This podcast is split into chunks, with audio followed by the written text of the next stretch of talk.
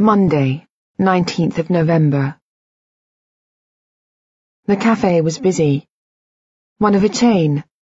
Everything was green or brown and disposable, though, according to the posters that dotted the carpeted walls, in an environmentally friendly way. I drank my coffee out of a paper cup, dauntingly huge, as Dr. Nash settled himself into the armchair opposite the one into which I had sunk. It was the first time I'd had the chance to look at him properly. Or the first time today at least, which amounts to the same thing. He had called, on the phone that flips open, not long after I had cleared away the remains of my breakfast and then picked me up an hour or so later, after I had read most of my journal. I stared out of the window as we drove to the coffee shop. I was feeling confused, desperately so. This morning, when I woke, even though I could not be certain I knew my own name, I knew somehow that I was both an adult and a mother, although I had no inkling that I was middle-aged and my son was dead. My day so far had been brutally disorientating, one shock after another, the bathroom mirror, the scrapbook, and then later this journal, culminating in the belief that I do not trust my husband. I had felt disinclined to examine anything else too closely. Now, though, I could see that Dr. Nash was younger than I had expected, and though I had written that he did not need to worry about watching his weight, I could see that this did not mean he was as skinny as I had supposed. He had a solidness to him, emphasized by the too large jacket that hung from his shoulders and out of which his surprisingly hairy forearms poked infrequently. How are you feeling today? He said, once settled. I shrugged. I'm not sure. Confused, I suppose. He nodded. Go on. I pushed away the biscuit that Dr. Nash had given me, though I hadn't asked for it. Well, I woke up kind of knowing that I was an adult. I didn't realize I was married, but I wasn't exactly surprised that there was someone in bed with me. That's good, though, he began. I interrupted, but yesterday I wrote that I woke up and knew I had a husband. You're still writing in your book, then, he said, and I nodded. Did you bring it today? I had. It was in my bag. But there were things in it I didn't want him to read, didn't want anyone to. Personal things. My history. The only history I have. Things I'd written about him. I forgot, I lied. I couldn't tell if he was disappointed. Okay, he said. It doesn't matter. I can see it must be frustrating that one day you remember something and the next it seems to have gone again. But it's still progress. Generally, you're remembering more than you were. I wondered if what he'd said was still true.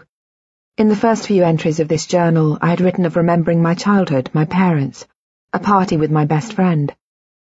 I had seen my husband when we were young and first in love, myself writing a novel, but since then? Lately, I have been seeing only the son I have lost, and the attack that left me like this. Things that might almost be better for me to forget. You said you were worried about Ben, what he's saying about the cause of your amnesia. I swallowed. What I had written yesterday had seemed distant, removed, almost fictional. A car accident. Violence in a hotel room. Neither had seemed like anything to do with me, yet I had no choice but to believe that I had written the truth, that Ben had really lied to me about how I ended up like this. Go on, he said. I told him what I'd written down, starting with Ben's story about the accident, and finishing with my recollection of the hotel room. Though I mentioned neither the sex we'd been in the middle of when the memory of the hotel room came to me, nor the romance, the flowers, the candles, and champagne, it had contained. I watched him as I spoke.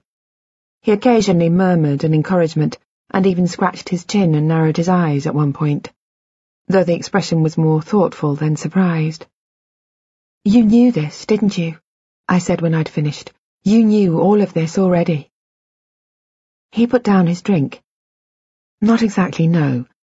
I knew that it wasn't a car accident that caused your problems, although since reading your journal the other day I now know that Ben has been telling you that it was. I also knew that you must have been staying in a hotel on the night of your... of your... on the night you lost your memory. But the other details you mentioned are new, and as far as I know, this is the first time you've actually remembered anything yourself. This is good news, Christine. Good news. I wondered if he thought I should be pleased. So it's true, I said. It wasn't a car accident. He paused, then said, No, no, it wasn't. But why didn't you tell me Ben was lying? When you read my journal, why didn't you tell me the truth? Because Ben must have his reasons, he said, and it didn't feel right to tell you he was lying. Not then. So you lied to me, too. No, he said, I've never lied to you. I never told you it was a car accident. I thought of what I had read this morning, but the other day I said, in your office, we talked about it. He shook his head. I wasn't talking about an accident, he said. You said that Ben had told you how it happened, so I thought you knew the truth. I hadn't read your journal then, don't forget. We must have got ourselves mixed up. I could see how it might happen.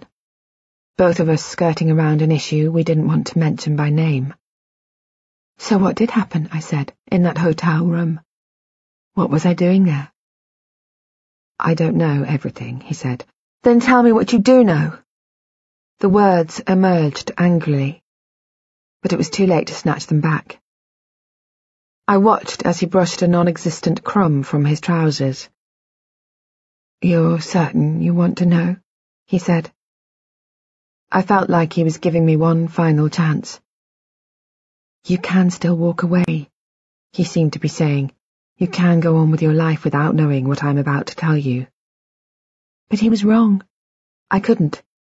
Without the truth, I am living less than half a lie. Yes, I said. His voice was slow, faltering. He began sentences only to abort them a few words later. The story was a spiral, as if circling round something awful, something better left unsaid. Something that made a mockery of the idle chat I imagine the cafe is more used to. It's true. You were attacked.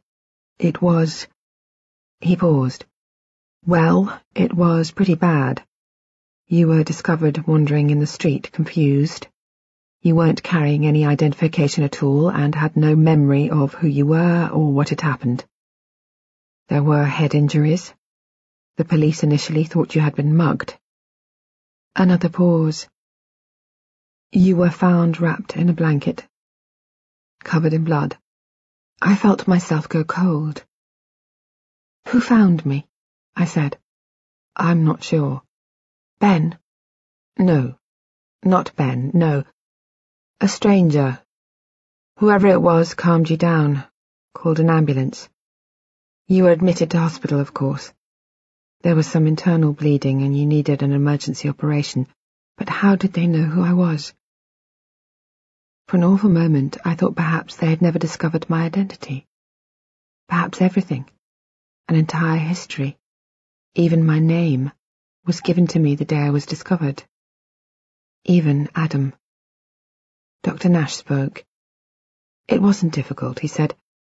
You'd checked into the hotel under your own name, and Ben had already contacted the police to report you as missing, even before you were found. I thought of the man who had knocked on the door of that room. The man I had been waiting for. Ben didn't know where I was? No, he said. Apparently he had no idea. Or who I was with? Who did this to me? No, he said. Nobody was ever arrested. There was very little evidence to work with, and, of course, you couldn't really help the police with their investigations. It was assumed that whoever attacked you removed everything from the hotel room and then left you and fled. No one saw anyone go in or leave. Apparently the hotel was busy that night. Some kind of function in one of the rooms. Lots of people coming and going. You were probably unconscious for some time after the attack. It was the middle of the night when you went downstairs and left the hotel. No one saw you go. I sighed. I realized the police would have closed the case years ago. To everyone but me, even to Ben, this was old news, ancient history. I will never know who did this to me. And why? Not unless I remember. What happened then? I said, after I was taken to hospital. The operation was successful, but there were secondary effects. There was difficulty in stabilizing you after surgery, your blood pressure in particular. He paused.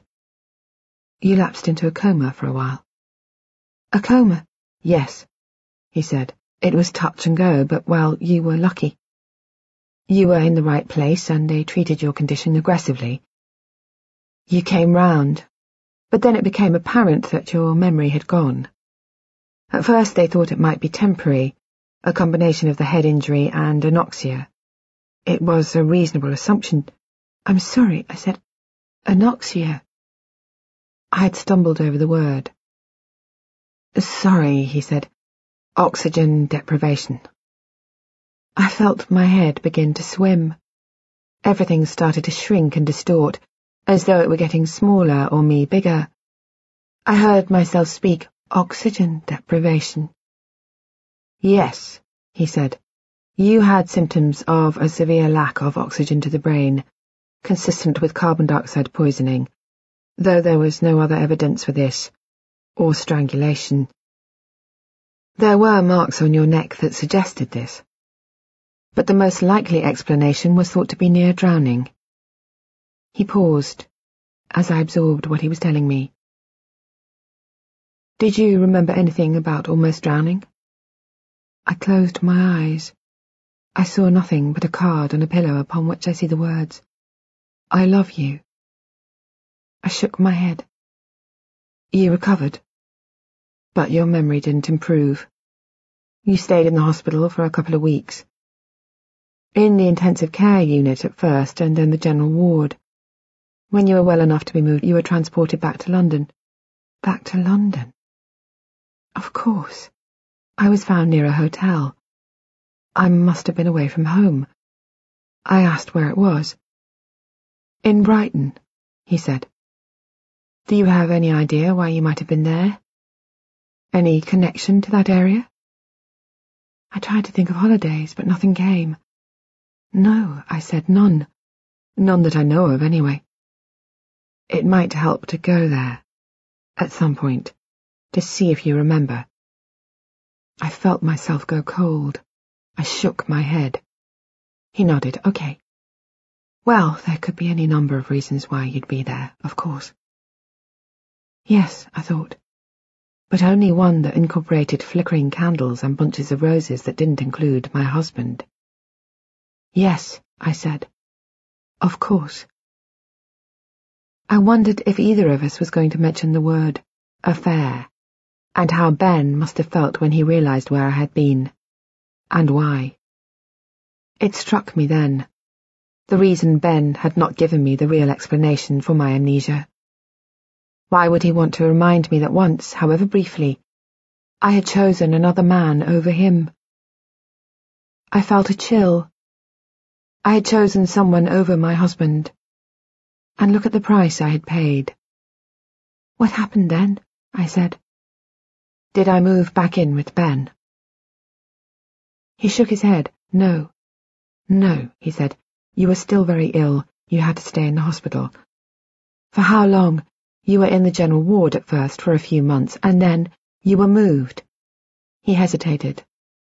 I thought I would have to ask him to continue, and then said, To a psychiatric ward. The word shook me. A psychiatric ward. I imagined a fearful place full of crazy people, howling, deranged. I could not see myself there. Yes. But why? Why there? He spoke softly, but his tone betrayed annoyance.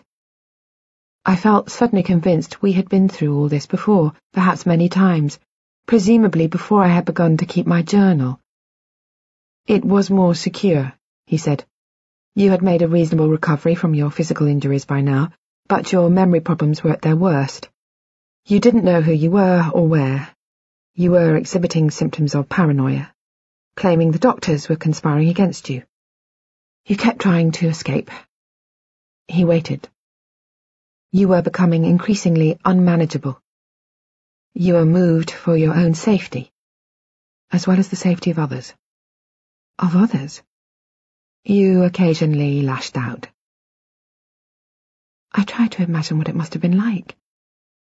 I pictured someone waking up every day confused, not sure who they were, or where, or why they'd been put in hospital, asking for answers and not getting them, being surrounded by people who knew more about them than they did. It must have been hell. I remembered that we were talking about me. And then? He didn't answer. I saw his eyes go up, and he looked past me, towards the door, as if he were watching it, waiting. But there was no one there. It did not open. No one left or came in. I wondered if he was actually dreaming of escape.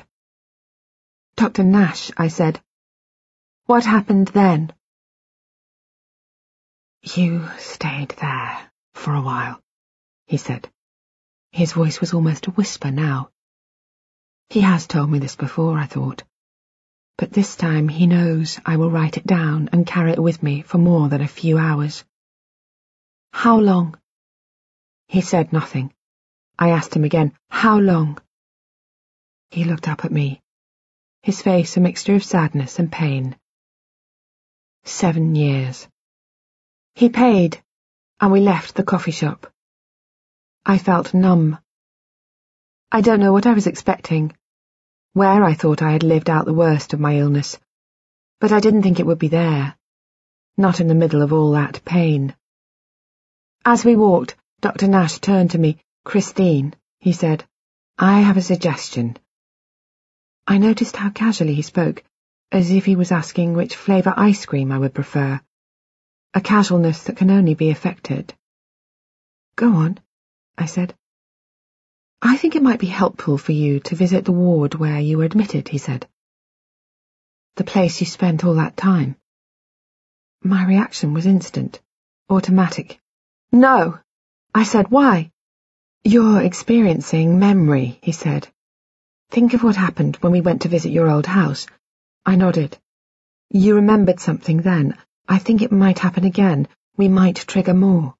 But you don't have to, but Look, I'll be honest. I've already made the arrangements with them. They'd be happy to welcome you, us, any time.